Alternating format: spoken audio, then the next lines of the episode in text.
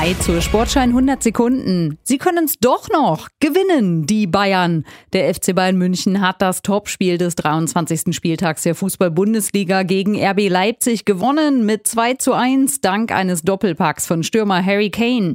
Nach zwei Niederlagen fahren die Bayern also wieder einen Sieg ein und sind weiterhin Zweiter. Acht Punkte hinter Spitzenreiter Bayer Leverkusen und sechs Punkte vor dem VfB Stuttgart, der nicht über ein 1 zu 1 gegen Abstiegskandidat Köln hinauskam.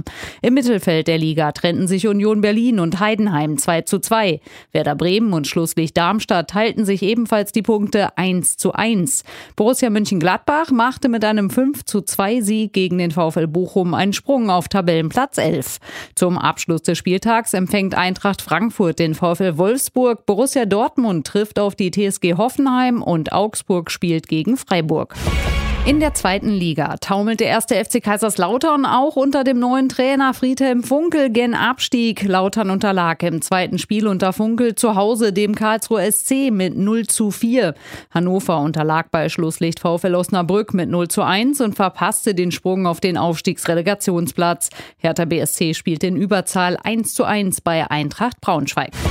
Tennis-Olympiasieger Alexander Zverev muss weiter auf seinen ersten Titelgewinn seit September warten. Zverev unterlag im Halbfinale des ATP-Turniers in Los Cabos in Mexiko dem Australier Jordan Thompson mit 5 zu 7, 6 zu 4, 6 zu 7.